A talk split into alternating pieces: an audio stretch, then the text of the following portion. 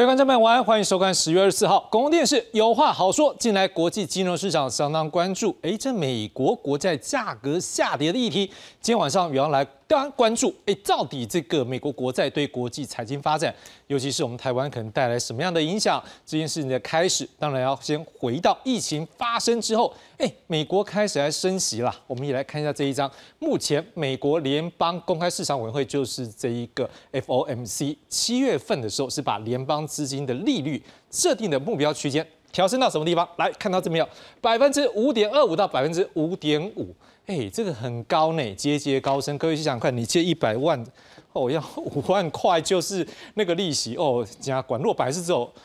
百分之二啊，是不是只有两万？你看那差多少？所以当然这样的一个状况就会吸引了有些资金，就说啊，我就不要投资在。国债嘛，我就跑去怎么样存钱呐？所以这样的有些资金是不是就会投入？所以像债券，可能有些人就开始把公债卖掉。好，那抛售公债的状况之下呢，这个公债是不是它的价格就可能往下掉，对不对？这是一个。那另外也不要忘记哦，美国的 Fed 它是不是？哎，我要希望这个怎么样？我把我手上的这一个公债给卖出去，把一些美金给放进来，那怎么样？我能够达到一些怎么样？就是降息的一个升息的类似的效果。我不要让外面的美金的一个资金那么多。好，所以这个状况之下，美国的公债在市场上的范围，费德放出来之后，是不是也会增加？再来第三，不要忘记，美国是不是持续需要资金？所以它就扩大的公债金额。所以这样的状况之下，你也发现一件事情，供过于求状况也会出现，所以这也是公债下跌的因素之一。所以最近大家会看到说，哎，美国的公债价格下跌，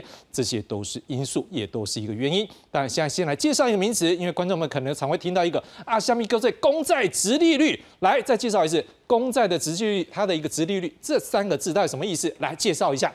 它的一个定义叫做是票面的利息，还有。它的购买的价格去相除，也就是说，购买价格是分母，它的票面利息是分子，这时候出来叫做值利率。好，你可能会不太懂这意思，我们来解释一下。各位，我们举一个例子，我买这个公债，公债的利率是固定的，所以你如果预期好，我的利率得到的这个利息就四块钱，这是固定的。而你买的时候，假设是一百块去买，所以百分之四就会是你所得到的一个值利率。但是阿伦多姆的供丢供，哎，我的价格下跌。例如说一百块来了，打个八折变八十块，所以八十块，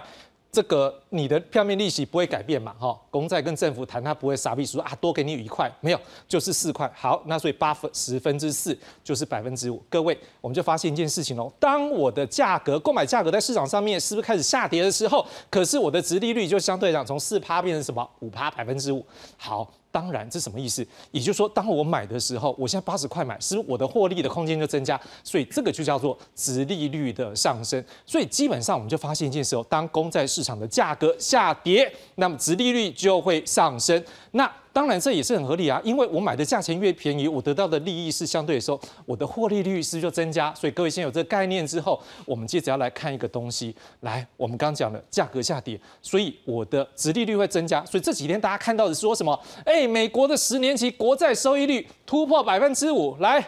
这条线就是百分之五，看到最后面这个地方是不是就是突破百分之五？好，最高来到多少？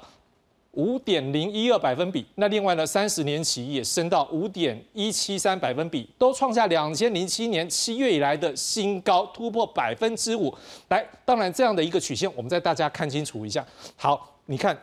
过去可能这有高有低，但是基本上突破百分之五的机会大概只有一次。但是你看到到越到后面这边越来越多，尤其到最后面这边，我不知道导播我们这样把它给盘进去一点，你会发现就是它不管是十呃两年期、十年期、三十年期，它在这边都突然一个很高的一个涨幅。好，这个有没有看到？这个斜率很陡，但是也要注意一件事情，最后一点点它就弯下，因为最后这几天的时候，哎，可能大家觉得这个利率相对比较高，所以它又有点下滑。这待会再请老师来帮我们解读。另外呢，美国国债还有一个波动也是不符常理。来，这个一年期我们可能这个近五年的，好，我们就直接看这近五年的，我们来看到一个数据。各位，你先看到哦。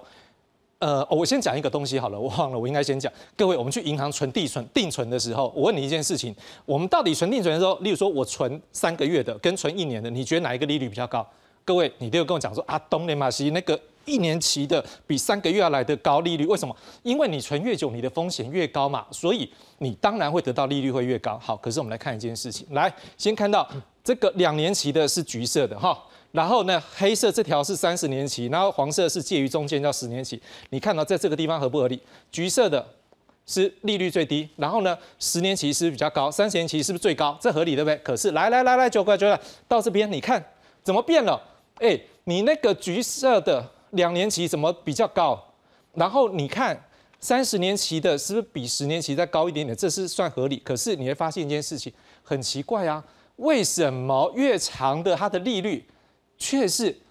怎么样？利息比较低，反而是越短期的利息比较高。好，这种状况呢，有一种说法叫做倒挂。好，也就是反映出来说，现在市场可能存在一些风险因素，导致人们会觉得说。短期的风险比较高，好，所以风险越高，我就觉得说以后长期可能不会像现在一样有那么高的利率，所以反而短期的时候，我的利我去买它的这个利率可能是比较高的状况。好，那这种现象我们就称为倒挂，但是它出现原因有哪几个？第一个，当然就像我们刚刚讲的，我可能预期好我的利率。会有升高状况，好，也有可能是像什么？我们最近都知道，美国在打击通膨嘛，维持它的货币的紧缩政策，所以呢，也会有预期升息的状况。但是也有一种状况是，我担心未来的经济衰退，有人说所谓的熊市，好，牛市就是经济。成长好，当然是熊市怎么样就衰退，我预期衰退，或者有其他的恐慌因素，所以这时候呢也会出现这样的状况。所以基本上当这个时候呢，它就是所谓的购买长期的债券需求增加。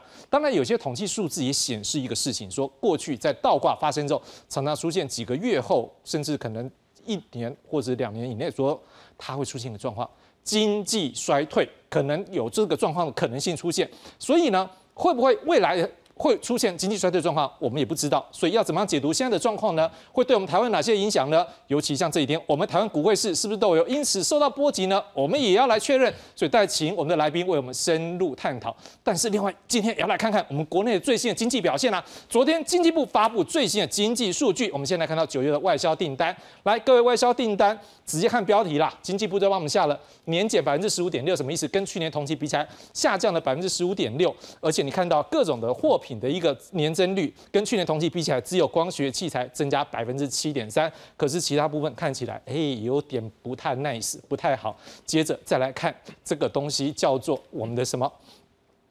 我们来看我们的外销订单，来外销订单的部分，我们再看下一张好吗？来，我们来看制造业的部分，制造业，各位你也看一下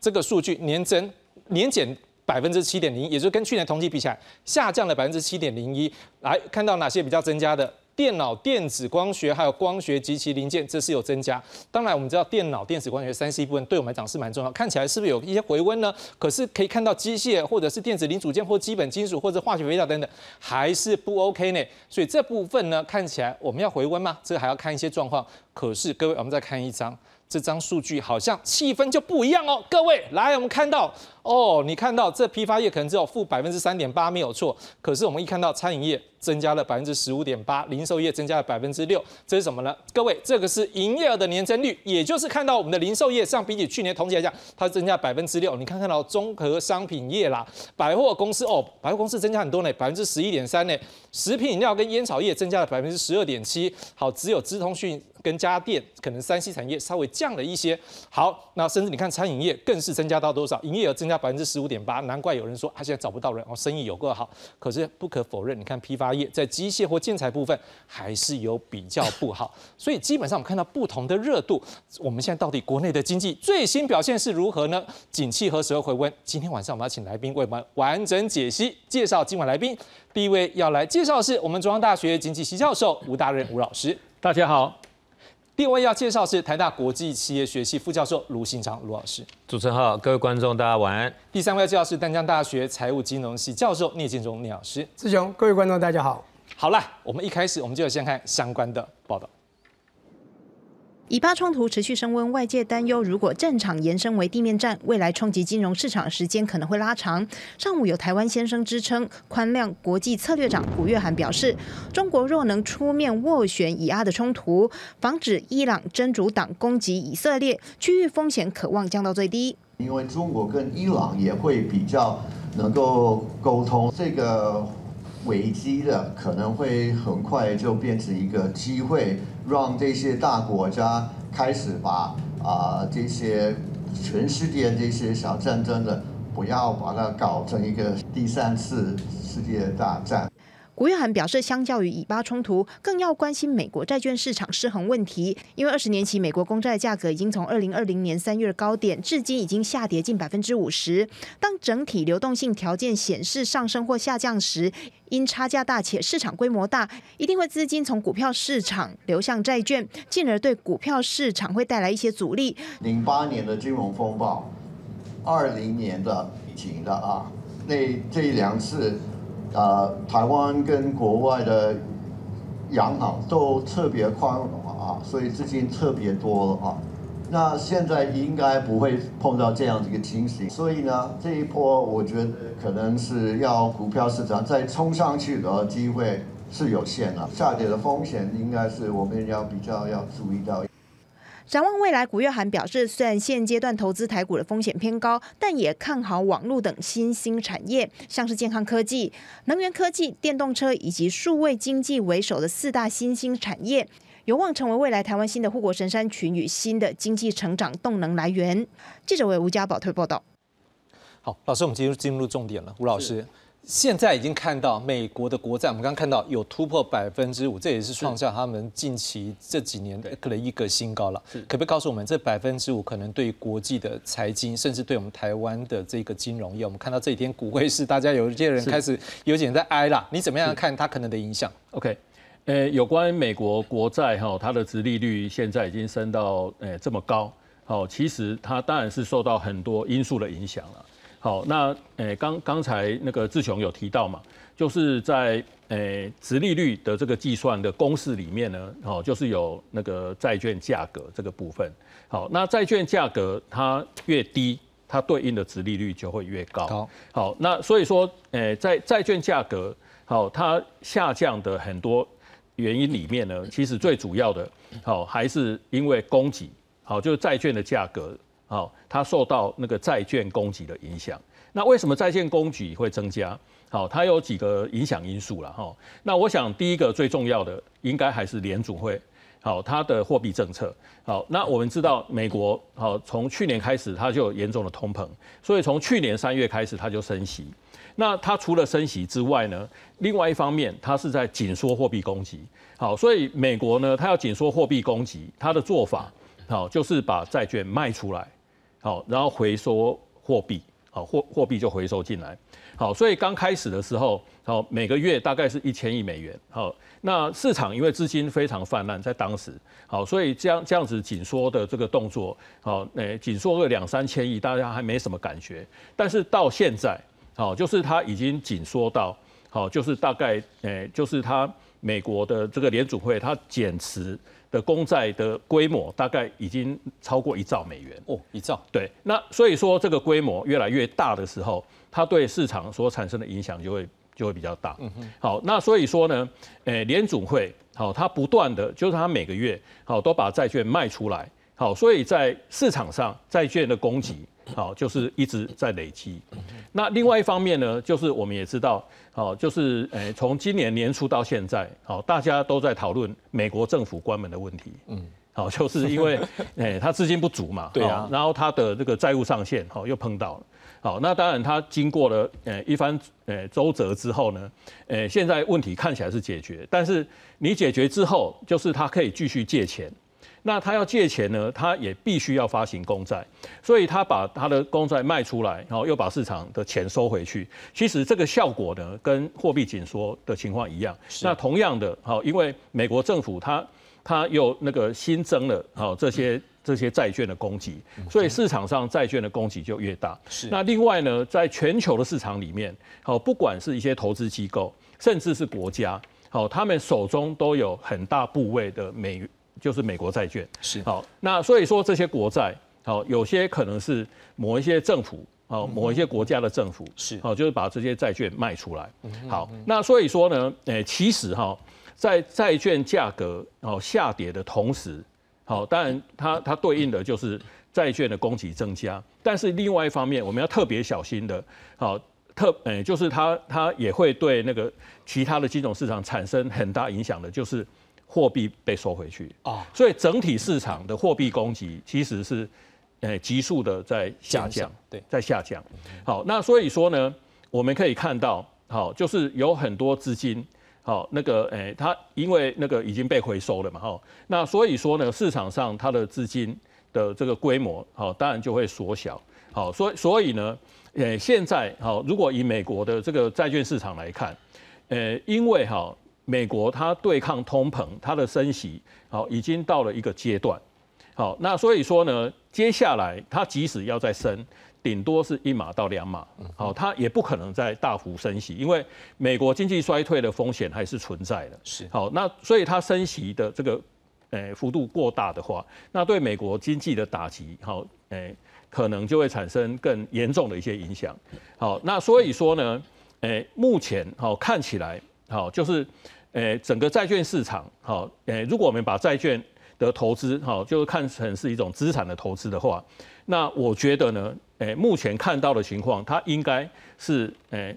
短空长多，嗯哼，好，就是说在短期它有可能还会继续下跌一阵子，是，但是在长期，因为美国的经济开始受到升息政策的一些影响，所以美国的经济很有可能在明年，好，就是软着陆或者是硬着陆，那。不管是软着陆还是硬着陆，它可能多多少少都有一些经退，诶，经济衰退的状况。那在这种情况之下呢，联储会，好，诶，特别是在，诶，就是经济衰退伴随着失业率上升的情况之下，联储会它的货币政策有可能会转向，好，就是它会转成降息。其实呢，在上一次联储会的这个决策会议里面，他们已经提到了，哈，就是说，诶，今年，好，诶，今年的利率。好，就是联邦政府的利率有可能会升到五点六，好，所以它是保留了升息一码的空间。但是他们对明年的预测，在前一次的会议里面，好，更早之前的会议，他们是预测是四点六，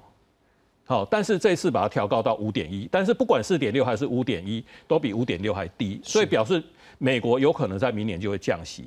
好，那一旦降息呢，就有可能会引发那个诶债券值利率的下降。好，那相对的，它的债券价格就会上涨，所以在这段时间呢，债券的价格它有可能好还有下跌的空间，但是它空间并不大。但是长呃，不要说长期了，就是到明年到后年，债券的价格可能开始上升，是利率开始降下来。好，那所以说从投资的角度来看，债券这个资产好，它有可能好，就是它变成是一个好的投资标的，因为它有固定利率是。好，那那所以说呢，在这种情况之下，其他的市场，特别是股市，它就会直接受到影响。是，因为股市哈，诶，你投资股市，其实股价的变动，好，都会产生一些风险。是，好，那如果一一旦崩盘，好，它的那个价格的那个诶下降的幅度，通常都是很大的。好，那相对的，诶，这个美国的国债，它还是一个诶比较稳定的资产。好，所以在这种情况之下，它有可能变成它会有诶某种投资价值。好，那所以说它有可能在接下来的半年之内，有一些资金可能就会就会再回到债市，好去做做做一些投资。是。那但是市场的资金还是有限啊，而且联总会还在紧缩，所以呢，能够留在股市的资金可能就会变少。是。好，所以股市呢。诶，在接下来下半年，它的表现，好就有可能会有一些风险。是对我我我对我对这个有关债券，还有对金融市场好的影响，诶，我目前是是诶有这样的看法。是好，当老师已经先初步告诉我们，为什么美国国债对于现在国际的一个金融市场目前有些变化，因为美国毕竟它的一个股票市场对于一些很多国家的金融，甚至连我们台湾可能也都是有所影响。是我们先确定这一点。第二个我们要来确定是说，因为在美国最近刚公布的一个数据，它的八大海外债主当中有六个国家是增加，但是有两个国家是减少。我们先讲增加的，好，日本、英国、卢森堡、开曼群岛、加拿大跟爱尔兰，呃的这个美债持仓，好，都是增加。好，那日本呢，还比上一个月、前一个月就七月的时候增加了三十七亿美金，来到一兆一千一百六十二亿美元，还是最大的一个债主国。可减少是谁呢？中国还有比利时。好，那根据美国他们公布八月的数据显示，中国现在持有美国国债的规模是八千零五十四亿的美元。好，比前一个月是少了一百六十四。好，是连续第五个月的一个减持，而且是从两千零九年五月创下这个八千零一十五亿之后，好，十四年以来可能接下来的一个相对低点。好，不过它还是排第二名。好，所以这时候我们就当然这两个状况，我来请教一下卢老师。一个我们看到的是日本还是增加，好，可是也有人在说到未来好像日本好像传出有可能会变成负利率的部分要表改掉了。那这会不会可能也对于说美国国债的一个持有或者是一个需求部分、供给部分会不会有一些变化？第二，我们看到中国的一个减持，好，也创下事实上这个税新，但是有人是说可能他就是到期他这边有在买，可是也不可否认，我们也在关注说中国的一个经济状况。它是本身钱不够嘛，所以他国债是不是 如果真的有赎回还有什么的？您怎么样来看说对于日本还有中国还有相对于美债目前的一个变化的一个财经的分析？我我想这个金融市场哈，其实它还是有背后的这个呃总体面的哈。嗯。那这个总体面当然，刚刚我们吴教授讲的非常好哈，投资者的投机行为，还有整个这个金融市场的这种观望心理哈。可不忘要掉另外一件事情哈。虽然美国的 Fed 一直在这个整个供应武器上头，就是整个美元的释出非常活泼哈，所以事实上美元现在的这个整个联准会的资产哈，它资产负债表其实它现在是将近九兆了哈，虽然最近几个月有稍微减持一点，在八兆七千亿左右哈，但这相对于金融大海啸哈，两千零九年以前的美国 Fed 哈，那时候是只有四千亿哈。所以它的整个资产负债表利用货币发行，还利用利用大量去持有美国债券跟各种的这些民间的这些呃公司债，它瞬间在这样短短的十二年间，帮自己资产成长了二十倍啊！这是一个非常惊人的过程。嗯。可是因为美国大量释出的货币哈，所以事实上整个原来在只有不到三千亿美金的这样的一个金融大海啸以前的这个货币周转率哈，流动速度哈。事实上是大幅下降成只有以前的四成，大幅萎缩。也就是钱不是在户头，就是在某种金融资产的这种持有上。那最终他真正参与投资、参与实质交易、参与贸易，这个比重在下降。是。所以第一个我们可以先确认，就是说，那整个全球的贸易的这个趋势哈，既然有在缓解。那对于这个贸易为主的中国大陆哈，它的整个这个主要的呃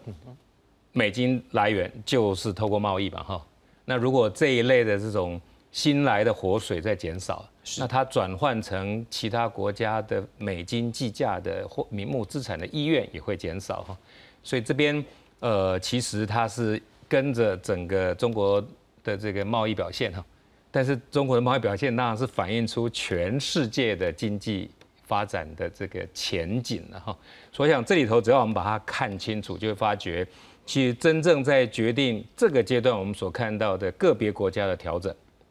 那凡是以金融为主的国家，它的确像吴大任教授讲的哈，股市风险太高，转进债市哈。是。可是凡是以贸易来取得为主的国家哈。尤其它的整个这些企业的主要的可动用美金，通常是来自于这一类的海外贸易哈，或者其他进口结余哈。是。那它当然在债券的持有就会减持哈。所以我想这个部分是一个非常简单的一个过程哈，倒是不需要去想太多战略意义了哈。但是另外有一件事情是很重要了哈，也就是说整个美国经济在未来是看好还是看坏哈？是。那当然各位可以看得到哈。因为整个美国石化产业的反对，因为主要的这个石化能源产业的州哈，West Virginia 的这些共民主党的参议员全部倒戈哈，所以当然你已经看得到，拜登已经把他所有的这些所谓绿能政策完全做了递延哈。是这一类的绿源政策，只要一递延，民间对于持有电动车以及企业对于投资电动桩等等这一类我们想象的新世代的投资，它就会减少。嗯哼。那所以在这样的情况之下，你当然可以发觉，一旦这一类具有产业转型、经济发展跟长期作用的这一类投资行为没有发生，那整个你现在所看到的这些融景，就会变成只是在一些比较属于短期消费跟某种意义之下的这种自我保护了哈。也就是说，有一部分的人是持有现金。因为他不敢再接受金融风险，那持有现金，他自然就会转成一些实质消费，而这个实质消费当然支持整个美国在服务业的蓬勃发展。嗯哼，马上我们就可以看得出来，但它的消费信心到底收发是多高昂哈？因为汽车通常在购买的主要年份就是这个阶段哈。是。然后那一类的租车公司，他们主要下单也在这个阶段哈。那汽车的这个消费就会告诉我们美国的整个短期消费信心表现怎么样。然后十一月开始就会大量的采购礼品，为了圣诞节，为了各种方面。那它就会直接反映在 iPhone 的表现上。所以当你看到这个 iPhone 的这个 CEO 亲自跑到重庆去推销 iPhone 手机，你就可以看得到，他显然对于美国市场相对是担忧。不但中国市场会有萎缩，现在若萎缩的幅度超过四成，那美国那边又减少，那它就很惨哈。因为印度的部分从来没有看到未来哈，所以这个部分其实大家可以看到，印度的人口十四亿，中国的人口十四亿，美国以购买力来表现出来的消费购买量，绝对是中国大陆的一倍以上。但是苹果的 CEO 告诉你，他很担心天要塌了。聂老师，我们再接着就是两位老师的一部分，是不是可以再帮进一步解读这个美国国债目前的一个波动对于亚洲可能的一个影响？因为我们看到我们的股汇是像台湾自己本身，可能我们也跟美国一息相关啦。这几年大概股汇市的波动好像影响很大。那第二个，从这个角度来看，你怎么样来看整个未来全球经济的发展？好，刚才吴教授、卢教授都对这个债券这个的来龙去脉稍微讲了一下。哈，我们知道两千零七年到现在，当时有五趴的过去。一下子十六年了，突然从这个三点多四点冲到了五点多，全市的全世界金融市场呢都产生了非常多的这个混乱的，就是现在有点这个投资就 investment confusion，有点投资混淆的状况。我现在讲一下，就是我认为啊，这金融市场中有三个东西可以代表这个风险的指标。那这个人们代表呢，我们待会再判断。第一个呢，是我们知道在金融海啸的时候有一个叫做 credit default swap。就是我们讲这个信用违约的这个交换，那个越高，当你有信用商品呢，有这种商品要交换的时候，越高表示风险高。第二个呢，就 VIX 哈，这个投资金融市场的 VIX 的这个增高。第三个其实债券值利率啊，公债值率如果提高，也从三号也是象征着金融市场的一个波动哈。那第二个呢，那这一次呢，我觉得为什么会增高？我还要讲一个就是。我们讲非洲方瑞和这个债券值率多少还是有它的联动关系的，但谁因谁果这很难讲。基本上非洲方瑞从去年哈第一季的末开始的一码两码三码三码三码三码两码一码一码一码一码到了二十一次以后到了五点二五到五点五，它是一个 band 哈，不管你抓是五点三三或多少，不然它就五点二五到五点五，会不会再升？基本上上一次就已经没升，大家就觉得停摆了。不过这个呢还不是第一次，在去年年底。其实大家就以为停摆，因此在这种投机心态，债券就跟着殖率呃那个我们的非洲方瑞一直往上升。可是我们知道，金融市场投资者都知道，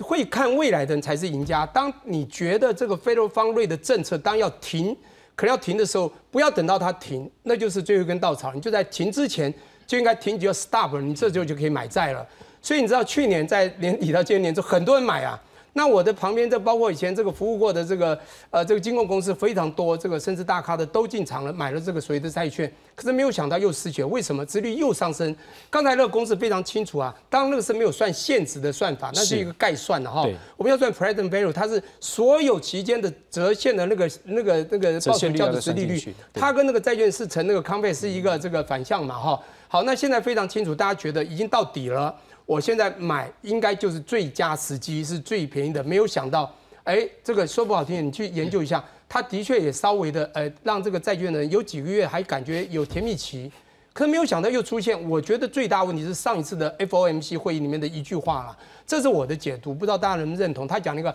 higher for longer，就是这句话。这句话造成甚至有人解读夏季是夏夏季都可能再升一码，甚至还有人收到两码都有。但再生一码，但是我一直认为到现在这么高的非方瑞和现在的通膨啦，当当时也是因为我觉得各种的人员稍涨哈，我们当时的阿拉伯和这个苏尔的这个减产问使得它稍涨的 CPI 不是 CPI，CPI 是下降的，是 CPI 涨了以后造成他们说 higher for longer 这个声音让这个值率又往上，这时候债券又下降了。我觉得这是现在这一波，因此我很认同。我在部分电视也讲过，就是这种吴教授讲的，现在应该是买债的好时机了。嗯，目前真的是蛮高的。你刚刚看的这个是今天十月二十四号啊，各位十月二十号、十月十一号，你看一下，它突破了三十年债是突破了三五点多。对，这是一一个另外一种现象。它当然就是五点多的意思，就是说你说利率倒挂嘛，它比二年期的有没有三十年期比二年期更高了？那么利率倒挂时间你去算一下，大概就是去年这个十月到今年的大年初，那后来呢就停摆，大家觉得是甜蜜期之后，现在又有利率倒挂，也就是我刚刚讲，殖利率、公债殖率稍高，让大家觉得市场还是有些隐忧啦。好，那我现在讲一下啊，也怕这时间呃这个一下过去，我讲它会产生什么样的影响呢？第一个，当然我还是一样认同，我觉得现在是一个买债的好时机。但是当你债券利率这么高的时候，你觉得会不会影响到股市？当然啦，你今天刚刚讲的固定利率，你的这个票面利率嘛，我们的 coupon rate 就这么固定，对不对？它是价钱跟值利率的反比关系，这么样的固定，那这样的五点多，你觉得买了，你想保本的人是不是比你股市要好？股市是可以赚多，但也有很大的风险啊。所以在这个时候，你是不是就有保本的机会？因此，我觉得是不是钱就有一些，当时买了很多在去年底、今年年初，现在有点担心又出脱了。现在呢，又可能会有需求产生，需求一产生，它价钱又会涨高了。这个就是我觉得金融市场就这么奥秘，包括这个所有东西都景气循环呐。所以以投资角度，我觉得现在应该是还不错时机。哈，那股市会因为这样，我刚讲美国股市也受到影响。这个当不管以阿战争一回事，这个也会受到影响。那台湾的股市当市场是联动，也会产生影响。第二，我还要分析美国会产生更大的压力啊。当美国发的国债在现发的话，它是一个非常低价，它拿到的钱是很少的，它付的殖利率是很高的。你要想想看，它要付的殖利率，如果用殖利率来算是五趴的话，那它今天如果我们讲所有的，它现在差不多二十八兆，所有的钱假设啦都是五趴的话，请问它一年要多少的税出？光这个债一兆四吗？对呀，这么高，一点四兆。请问一个国家在每次举债上限、财政下限，一直讨论不休。这个我们讲这个这个政府刷当已经好几次了啦，每一个总机会都有发生过。他每次在谈这个债务上限这这个还财政这个问题的时候，就会有这个这个呃关门事件。这个美国这个是要面临到就是下一波的景气哈，不管硬着陆软着陆，它就会有一个我觉得隐忧的存在，这是一个。当然还有，当然还有，我觉得金融市场还会产生一个所谓的避险商品的变动。各位可以看到最近的黄金变很多，因为我这样讲哈，美元指数、黄金、能源是最主要的三个变数。我相信各位教授都做很多学员做这样的研究，可是大家也没有想到债券其实也是一个，债券是一个资金池，固定的资金池，当走到债券这边会变少。但是呢，以避险角度来讲，当然黄金、能源是一个避险角度。可是你看现在债券这么高，你会发觉能源即便稍微减产，它好像也没有涨得这么高了哈。不过黄金，那我觉得是这样，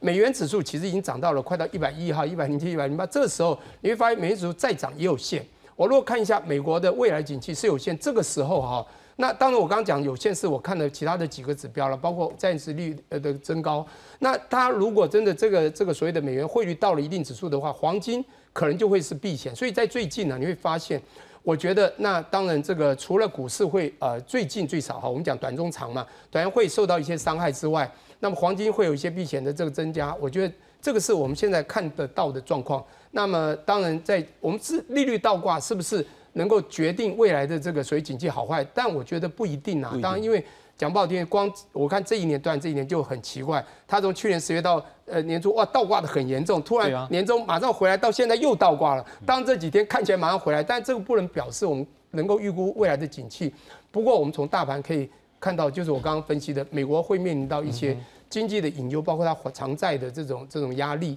啊。当金融市场的一些呃上面的变动，我想。呃，投资人也应该要注意一下。要补一个题目了，对台湾现在的影响，我们现在谈国会是真的也是因为这样美国这样的变动造成影响吗？台湾当然太多人去研究台湾的股市跟美国股市的联动嘛，那美国会受到影响，当然台湾就会受到影响。你看到最近台湾的股市，只有在五六月的时候，AI 把它我们冲破了一个高点，甚至大家比邻是可能是一九九零年代另外一个网络的盛行。结果没有想到，才两三个月就马上就跌了。当那时候又撑盘一阵子，当最近我觉得台湾股市，我相信这几天大家都感受到，因为在股市操作都受伤蛮严重的了啊。最近几次，那么就是破破跌，破破跌，稍涨又跌，但稍微向盘整，但实际上是向下盘整。这这样状况，我觉得多少受到了美国 higher for longer 这种想法，以及这个占值率提高的影响，绝对是有从美国但联动到台湾。那汇市呢，是不是也是受到影响？汇市一样啊，对，但是汇市我必须讲是美元指数已经走高了，现在美台币是因为美元还是一样是利息，我觉得利差交易到现在还是存在的。你看多少的银行还是用高利息，现在还是哦，你去银行去看，好多银行还是用四点多甚至五趴的叫你去转换美元，虽然它指数已经很高，但我建议这个我觉得呃观众尽量在此时不要太贸然的去，因为你还有买卖汇差的问题，还有现在这个指数已经是高点哈，我认为在一点零七上一定要小心。当你现在去换了美元，好像有高利率，但是难保半年一年之后，它可能会有走当券，也就是我讲美元呢可能会有稍微的贬值，就是它的美元指数可能会往下，而我们台币或许跟美元。会稍微回升一些。好，要让大家知道这个美债的一个部分，事实上最主要关键是我们不了解国际局势，我们就没有办法进一步去了解我们台湾要面临的国际环境。像刚才杰老师有提到，是说可能这个经济是否衰退，或者是我们现在要观察的是美国或者是全球的一个消费市场，例如说 Christmas 的这一个热季的销售，会不会带来我们未来新的订单的部分？我们是不是也来带观众朋友，我们再看一下刚才的几张 CG，根据经济部。这个统计数昨天发布的部分，我们先来看一下好了。我们先看第一张嘛。我们现在看一下外销订单的一个部分。来，我们看到这一个数据的部分，诶，只要看标题了，年减百分之十六，所以看起来外销订单目前跟去年比起来是下降的。好，我们再看下一张，如果是制造业生产指数，比去年来讲同期是下降了百分之七点零一，可是，在内部的部分，我们看下一张，我们看到的是。批发业可能还没有那么完整，好，但是看到在餐饮业已经涨到它的营业额已经增加，比去年同期增加百分之十五点八，尤其是餐馆，哦，那饮料店嘛，北外百分之十一点三，零售业整体各位都百分之六，尤其百货公司我刚刚讲了百分之十一点三，食品饮料还有烟草业整体还是百分之十二点七，是，当然老师，你这个你专 你们那个叫什么？这个中央大学经济景气什么？消费信心，消费信心，好，这个研究老师在带。你从这个角度来看，是不是真的有一点外外冷，然后内可能是温热这样感觉？确实啊，我我是认为说，目前台湾的这个经济情况确实是外冷内温啊。嗯，那内温的部分呢，当然主要是消费啦。好，但是投资的部分哈，呃，我觉得还是有蛮蛮大的疑虑啦，因为投资还是会跟那个呃我们制造业整体的表现有关嘛。那呃在消费的部分呢，在这段时间它有比较好的表现，最主要还是因为从疫情解封之后，大家比较愿意出门去去消费。是，好，那其实不止在台湾，我们出国的人数也蛮多的。好，那所以说呢，呃，因为台湾哈，其实台湾有钱人还是很多了。就是我们净资产哈，在全球的排名居然可以排在第五名，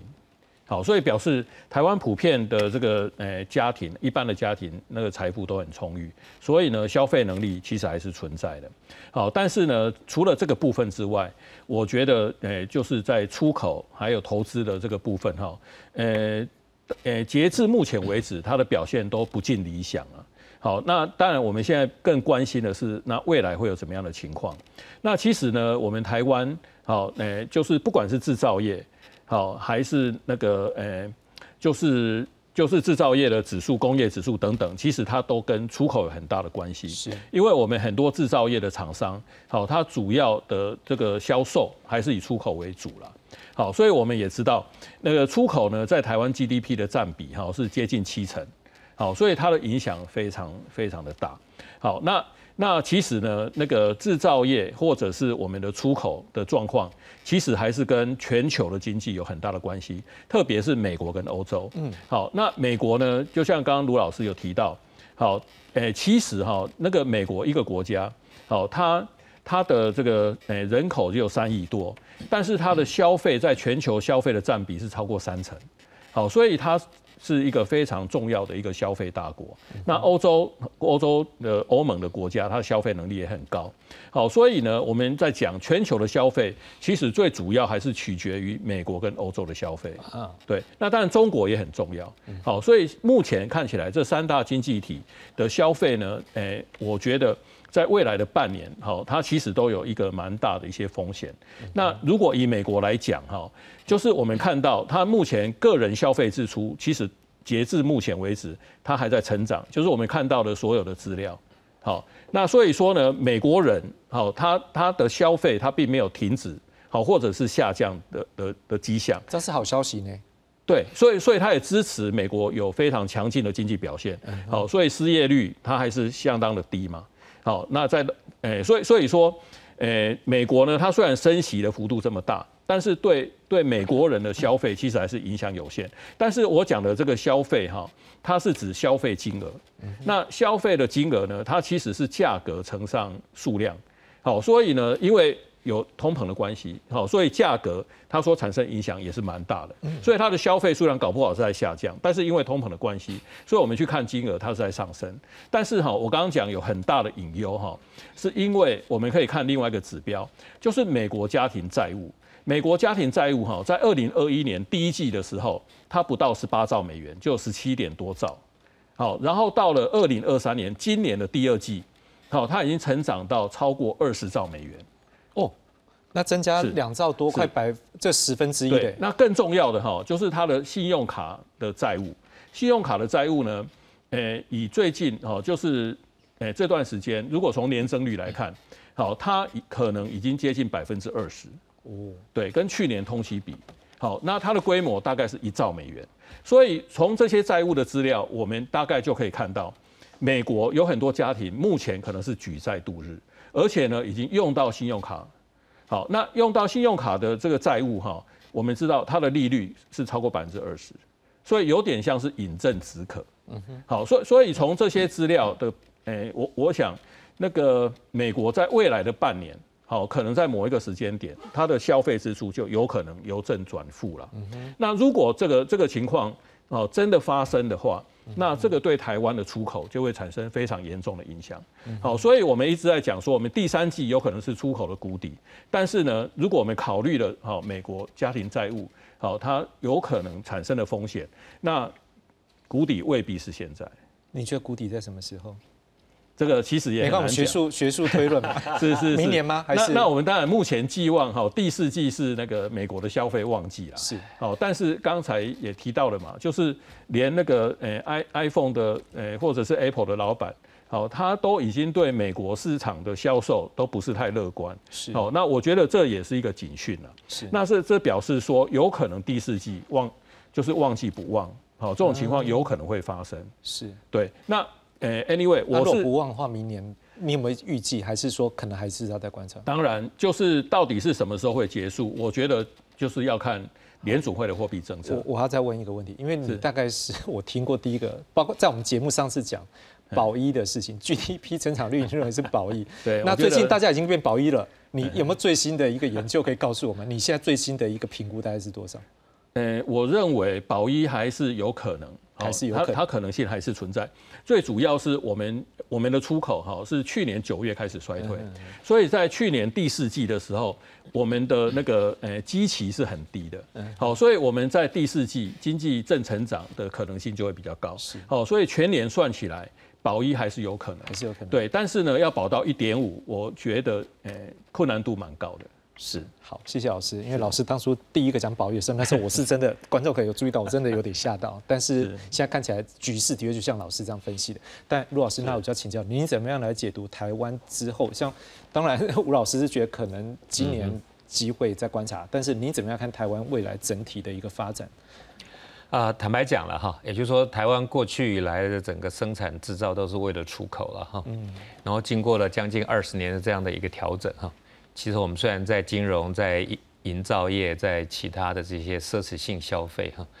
看得出来消费信心，但是我们在整个利用所谓消费文化跟消费底蕴的这种增加，因而开拓出一些属于国人可以自由的某种消费产业，跟因此而创造的就业的这种加强哈。其实在这部分我，我想我们恐怕还是要帮自己加加油了哈。我们真的做的不够。嗯所以当然你可以看到，哪怕韩国在 Netflix 已经可以报销掉整个亚洲过半的这样的一个影片的点选哈，其实台湾在这方面，我们连大陆的市场都慢慢消消失了哈。所以，呃，如果我们还是希望我们的教育养成跟我们所谓的标榜这样的一个文化的特色哈，作为一个东西桥梁啊，因而希望有一个利用我们的文化底蕴创造出来的一个新的服务业的出口哈。我想我们在这部分都必须要很审慎的开始问自己，我们要怎么定时程、定目标哈。多几个护国神山呢、是的，是的，这是这是非常重要的。是第二个，当然大家看得很清楚了哈。我们在台湾虽然有这么多的县市政府在做一些所谓 OT 案哈，那我们有大量的把这些日据时代的这些房舍哈，把它改成这样的一个呃复建的这种文化古迹区了哈。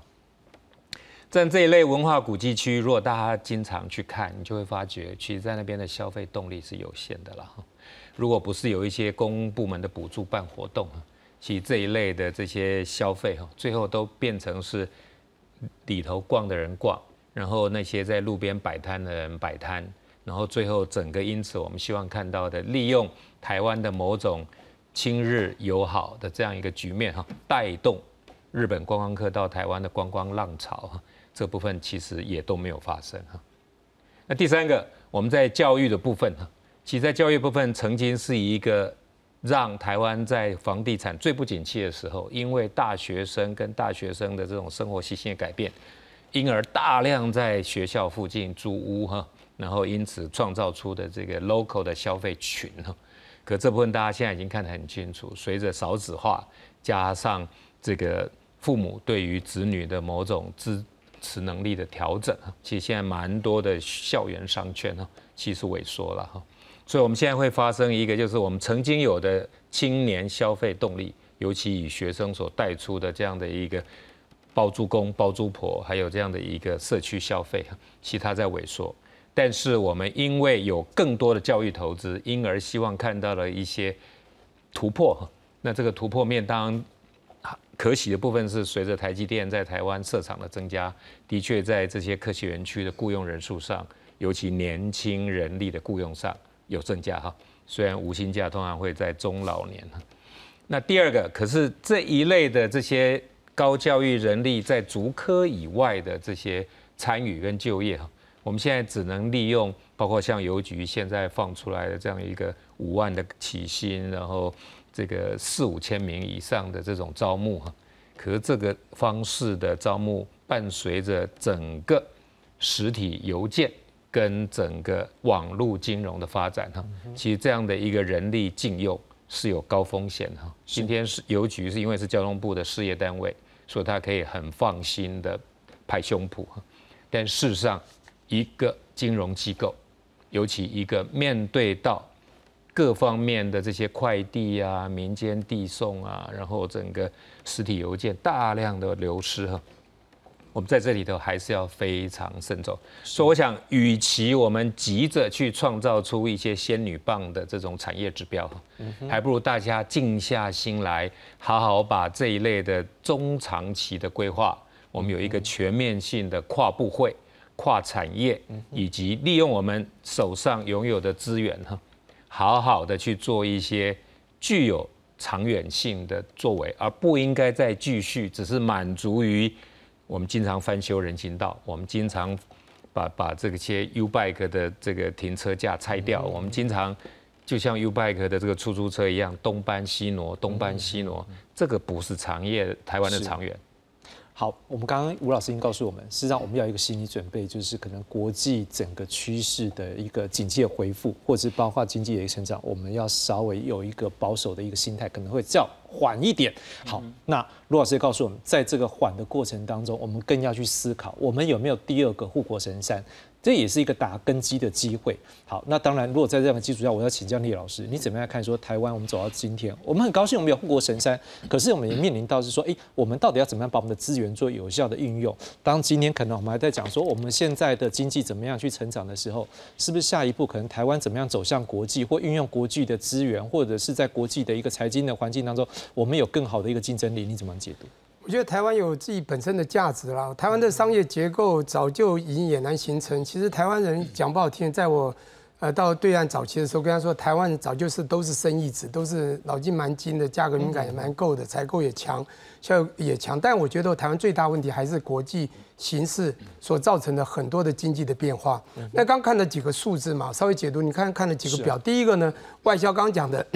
这个外人这个内温嘛，很清楚，外销就是就。就其实从去年到现在，我们这样看，它是成这样的一个状况了哈。当这个呢是跟去年，因为前年到去年来比了哈。当然你现在看到这个数，实际上我们现在的外销是比前几个月好一点哦。它是跟去年的这个时候跌了这个十几趴，但是因为你会发现哈，另你给了另外一个指数叫做这个制造业生产指数，它又跟外销其实多少有联动，你会发觉有点像。当这个制造业生产的时候，也可能会有一些是销售内的了哈，我讲商品往内销的也有，但它多少会降，所以你会发它也是一个这样状况。所以你看到三消费者三折也有下降，但是再过两三个月，就是去年这时候蛮高，我们看起来会低，再有几个月你会发觉又会好起来。刚刚我要有讲到，大概也会稍微的，可能就不会那么难看了，在外销指数。不过我觉得基本的原这个问题还是出现，就我们讲国际情势。因为我们都知道，现在是一个从 WTO 一个全球化的时代，以后二十多年之后的现在，是一个完全的 anti-globalization，是一个反全球化。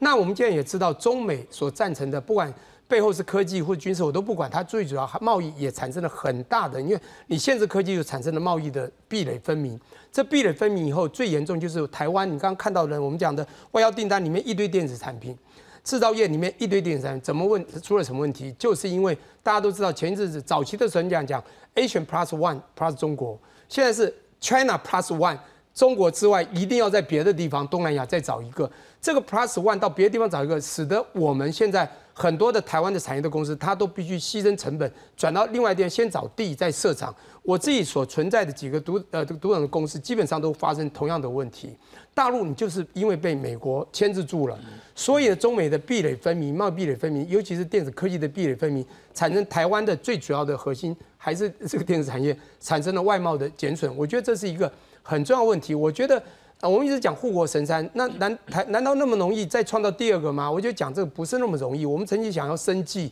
想要文创都很难呐。那当然，霍山也不是一天一天就造成的嘛，也是在当时的政策人物，不管是这个是孙运权、李国鼎等等，一路带到今天。他当然这个你看，全球也不可能两三天，美国想要做出来也不可能哈。好，我觉得这是一个。但是我现在要讲的另外一面是，你会发觉疫情之后的消费性的商品却是很快的回温了。是你刚看到的这个所谓的批发零售。批发我这样解读了，批发是有消稍微消减，有没有？批发为什么讲？批发有点像 PPI 这个地方。那么我们讲消费性的这个地方，当然包括商品的消费，还有服务的消费。服务消费当然就比较属于 CPI 的部分。你会发现 PPI 好像呃这个稍微停滞。我觉得跟前一阵子你可以看到这个批发业比较惨的就是一些机器设备建材，过去有缺工缺料，后来再有一阵子大家在备料。甚至一些电产业备料的时候有库存问题，这些库存问题造成呢，实际上现在有部分的衰减，这是属于比较批发的部分。但是管道的这一边消费的部分，当疫情一解脱之后，你看到餐饮、趁什么都很兴旺。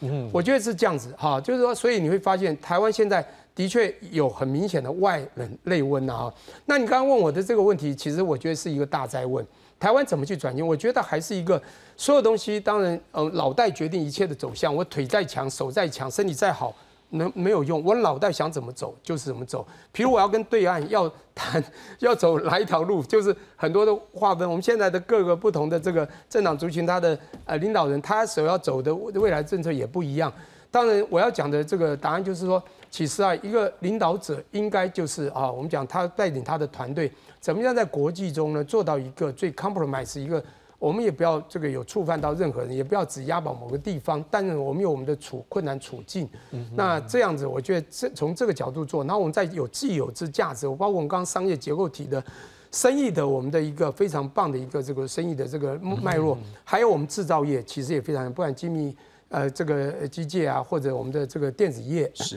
这个东西，我们要尽量继续加持啊。你过去什么两兆三星，这要创造很多，都是有它的难度，不是一天就成的。所以呢，我觉得就在既有之价值呢，如何提升，以及我们在国际氛围、国际形势上怎么样做到一个让我们能够在国际中创造共利互赢的这个局面，是最重要的。好，我们刚看完了国际跟国内市场，是不是最后三位老师来帮我们讲一下，说给政府什么样的一个建议？每位一分钟，好吧？来，OK。